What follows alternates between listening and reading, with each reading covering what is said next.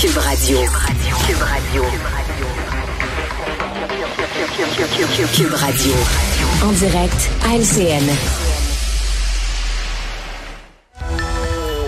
On redémarre la semaine avec Richard Martineau. Salut Richard. Salut Jean-François. Écoute, Christine Labrie en chambre a accusé le gouvernement d'exploiter les femmes. Elle a dit c'est surtout des femmes qui travaillent dans le secteur public.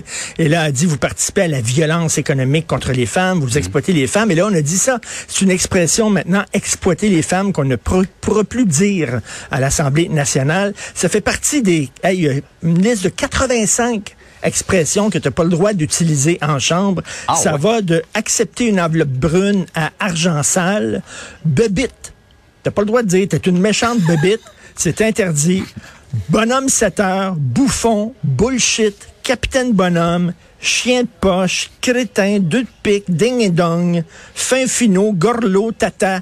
Écoute, mais, mais Zouf est pas là.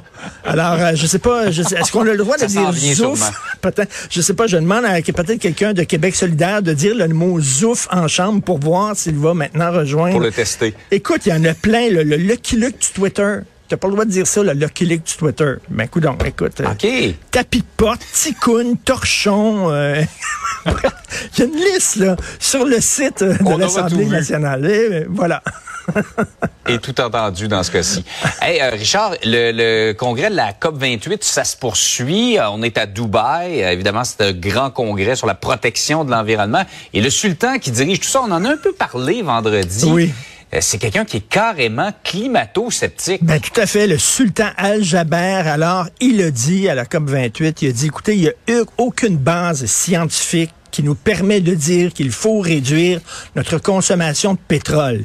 Il dit, il n'y a pas de base scientifique là-dessus. Vous dites n'importe quoi. Et si on consomme moins de pétrole, qu'il a dit, là, et ça va nous ramener à l'époque des cavernes. Parce que, écoute, Jean-François, c'est soit un char à pétrole, soit tu as l'auto que Flintstone conduisait, là, tu sais, là, les Flintstones, là, avec les, les, les pattes. Avec là, les pieds en dessous, là. un, un des deux, là.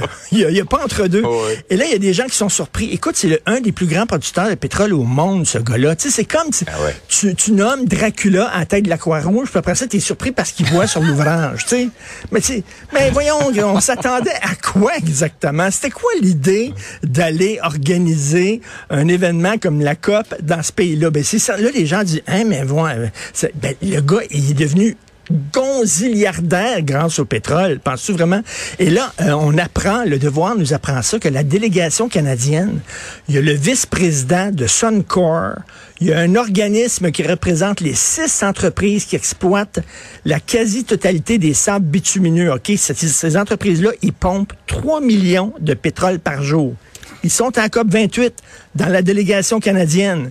Il y a une, euh, entreprise multinationale qui euh, exploite le plus gros réseau de gazoducs et de pipelines en Amérique du Nord. Ils sont là, à la COP 28, les autres, là, C'est ça. pour parler de changement Sûr que tout climatique. ce monde-là est pour la transition énergétique. Ben oui. Puis Steven Guilbeault dit oui, mais c'est parce que nous autres, au Canada, on est une délégation diversifiée. Ah, la diversité. La diversité. On est tellement diversifié qu'on en va, on va à la COP 28 avec des producteurs de pétrole. Ça, c'est le Canada, ça. On est, on est ouvert. On est ouvert. Ah oui. On est bien accommodé. On est bien accommodant.